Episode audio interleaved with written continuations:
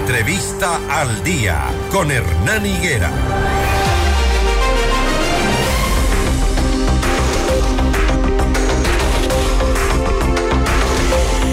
Ayer lamentablemente el Ecuador estuvo en las portadas de todos los diarios, portales digitales y medios de comunicación eh, por la situación que vive, la situación de emergencia y sobre todo por lo que vimos durante la incursión armada a TC Televisión, la toma por parte de delincuentes que mm, tomaron rehenes a varios comunicadores y trabajadores del medio en un escenario que muestra la fragilidad del sistema en varios sentidos, entre eso la comunicación del gobierno, según expertos quienes sugieren una estrategia apegada más a la crisis.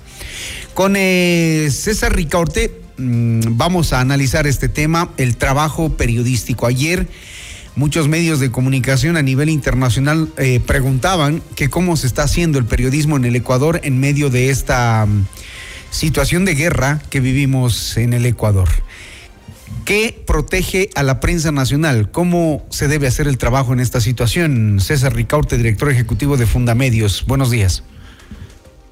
Buenos días, Hernán. Un enorme saludo para usted y para toda la audiencia de eh, Notimundo. Eh, de una manera muy, muy complicada eh, eh, y no es reciente, no es solamente de los últimos días. hemos visto, hemos levantado todas las, las alarmas, las alertas que en los últimos dos años, ¿no es cierto?, desde el 2000, desde finales del 21, pero con mucha fuerza en el año 2022 y el año pasado, 2023, las situaciones, las agresiones, atentados, amenazas en contra de periodistas y medios de comunicación del país país se han incrementado exponencialmente. Hay eh, el, 2022, eh, solamente para citar los hechos más graves, eh, se reportaron tres asesinatos de periodistas, eh, la desaparición de un periodista más.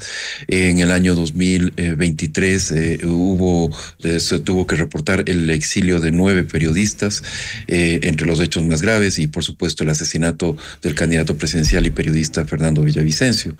Y este año habíamos comenzado ya la primera semana con un nuevo exilio, una nueva reubicación de un, de un periodista. Es decir, eh, la situación es muy complicada y lo que revela el episodio, la, esta toma, este ataque terrorista en contra de, TC Televisión, es que hay una desprotección eh, completa de los medios de comunicación del país. Eh, lamentablemente desde hace algunos años ya no se considera que los medios de comunicación son un sector estratégico, lo cual es un absoluto error, especialmente aquellos medios de comunicación que están en manos del Estado ¿no es cierto?, eh, no reciben la protección, la protección de vida y lo hemos visto con TC. Eh, incluso mm, eh, las secuelas de este ataque en contra de TC han sido muy graves. El canal estuvo fuera del aire más de 24 horas, lo cual es realmente inexplicable. Eh, luego eh, no y creo que siguen fuera del aire porque todavía están terminando de recolectar las evidencias de, del, del, tema, ¿no? Para la fiscalía. Ayer, eh, Sí, ayer en la noche, a las 7 de la noche, emitieron el noticiero, pero eh, vamos a verificar lo que eh, usted señala, eh, Hernán. Quizás, claro, emitieron el noticiero y después volvieron a apagar la señal.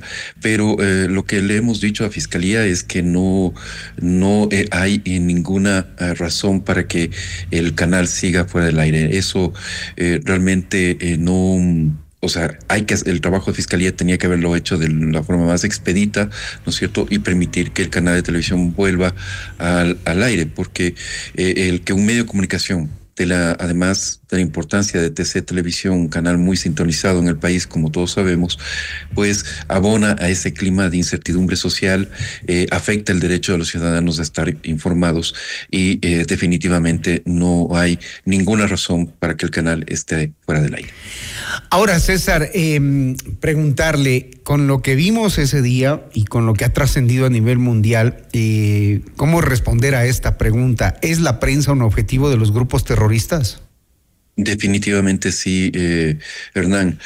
Eh, y esto no lo hemos visto solamente en el Ecuador, hemos visto que en Colombia en los años 80, 90 los, eh, los periodistas eh, eran asesinados casi cotidianamente, se volaron el edificio de diario El Espectador, mataron al, al, director de, diario, de, ese, de ese diario, ¿no es cierto? En México hasta el momento se siguen asesinando periodistas muchas veces. El, periodismo y los medios de comunicación, y esto lo hemos dicho a las autoridades de gobierno, por menos del gobierno pasado, eh, de este no hemos tenido ningún tipo de interlocución, no hay al parecer ningún tipo de interés en realmente avanzar en, eh, en la protección de, periodistas, ¿no es cierto? Eh, pero se lo ha dicho claramente, el periodismo es un objetivo, es un blanco y tiene que ser protegido, evidentemente, por el, el Estado tiene que cumplir esa obligación de protección del trabajo periodístico. ¿Y qué implica esa protección? Por ejemplo, ahora que estamos en un estado de guerra, ¿qué, qué hacemos? O sea, tenemos que igual salir a trabajar. A pesar de que muchos colegas, en todos, porque eso es normal, hay miedo, hay, hay, hay, temor, hay pánico en, muchos otros casos, pero tenemos que salir a informar, a, estar donde se genera la noticia eh, y qué tipo de protección nos da el Estado. Exactamente, Hernán, ese es, ese es el asunto. El, periodista es alguien que está en la primera línea, ¿no es cierto? Eh, muchas veces en la primera línea de fuego. ¿Cierto? Eh, llevando justamente, buscando la información para que los ciudadanos tengan esa información. Y en una situación de conflicto como la que vive el Ecuador, ese trabajo es muchísimo más importante que nunca. Eh, eh, es definitivo que el ciudadano necesita estar informado, porque si no cae en, las, en presa de las redes de desinformación, ¿no es cierto? O en la información que interesadamente difunden los, los narcos, ¿no? Las, también tienen, y lo, lo estamos viendo, porque la operación en TC, el ataque, este ataque terrorista contra TC, es más que nada una operación psicológica, es, un, es una forma de demostrar eh, su poder, de dar un mensaje y justamente crear zozobra y temor entre la población. Entonces, eh, eh, al parecer los grupos narcos tienen mucha mayor sofisticación en su comunicación que lo que tiene el mismo Estado en este momento. ¿Cómo protegerlo eh, en el Ecuador desde las reformas de la, ley de comunicación de noviembre del 2022? Eh, en, agosto del 2023 se emitió ya un reglamento que da forma al mecanismo para la protección de periodistas. El mecanismo se ha activado en esta ocasión, pero el mecanismo no cuenta con los recursos eh, actualmente... O sea, es como no existir en realidad. Eh, existe, existe, pero tiene muchas limitaciones para poder actuar. Hemos, hemos estado uh, reunidos permanentemente con, en el mecanismo, se ha recibido, se ha actuado, por ejemplo, sobre eh, justamente eh, Fiscalía pidiéndole que eh, reactive o haga las, uh, lo que tenga que hacer, pero que se reactive inmediatamente la señal de TC Televisión, ¿no es cierto? Y pidiendo justamente que se proteja las sedes de los medios de comunicación. Pero vemos que, pero pero vemos que, según los últimos testimonios que escuchamos de los trabajadores de TC Televisión, allí este grupo de delincuentes iba pidiendo em, el nombre de un periodista exclusivamente, porque querían utilizarlo para dar el mensaje a través del canal. Sí, correcto. No lo encontraron, no lo encontraron. los detalles lo estamos conociendo, uh, uh, así es, Hernán, y efectivamente hay esta eh, se buscaba, parece ser que tres eh, presentadores en, en, realidad, pero uno, uno en especial, ¿no es cierto? Una persona en especial eh, que se quiso transmitir un mensaje y que una, un sonidista muy valiente lo impidió.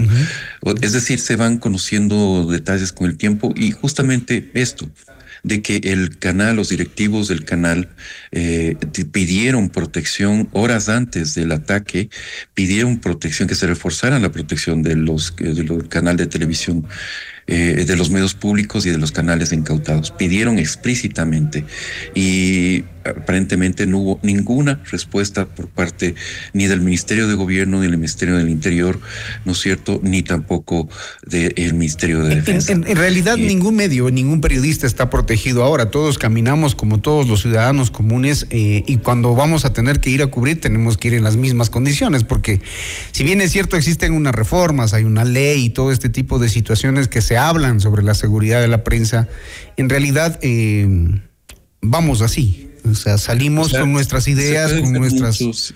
completamente de acuerdo, Hernán, no hay ninguna garantía. pero justamente por eso tenemos que eh, eh, ser mucho más exigentes con el, con el gobierno, con el, con el Estado, de que realmente adopten, eh, eh, faciliten la adopción de las políticas que pueden ayudar por lo menos a reducir los riesgos del trabajo periodístico y a proteger a aquellos periodistas que están siendo amenazados.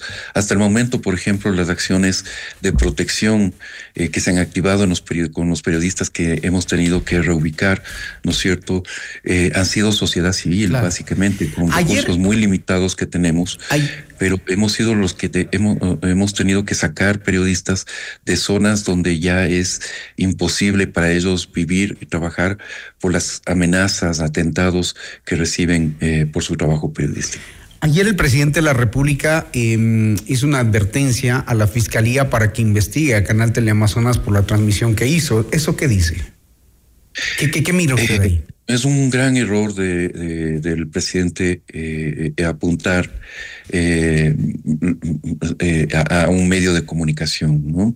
Por una cobertura, eh, por una cobertura periodística de un hecho de altísimo interés público. Tanto es así que, como usted dice, no solamente ha conmocionado al país, sino que puso el Ecuador en las portadas de los principales medios de comunicación de todo, de todo el mundo. Entonces, eh, pretender eh, esta investigación, pretender sanciones, porque sabemos que incluso ya se ha pedido que el Mintel analice eh, posibles sanciones en contra de este canal de televisión de, de Teleamazonas, ¿no es cierto?, buscando algún artículo de la ley de comunicación. sería un enorme error del presidente de la República, quizás fruto de su inexperiencia. No queremos pensar que el gobierno va a tener una deriva autoritaria que va a aprovechar los estados de excepción o esta situación de conflicto, ¿no es cierto?, para comenzar a atacar, eh, perseguir, eh, sancionar a los medios de comunicación del país. Eso no lo vamos a permitir de ninguna forma. Ya vivimos un periodo autoritario en el Ecuador, nos enfrentamos con entereza a todo eso y en, no vamos a permitir una deriva autoritaria de ningún gobierno. Muy bien, gracias a mm, César Ricaurte, director ejecutivo de Fundamedios, hablándonos sobre el tema de mm, los riesgos para la prensa como objetivo de los grupos terroristas. Gracias a mm, César, muy buenos días. Gracias, Hernán. Un enorme saludo para usted y toda la audiencia. Gracias, muy gentil.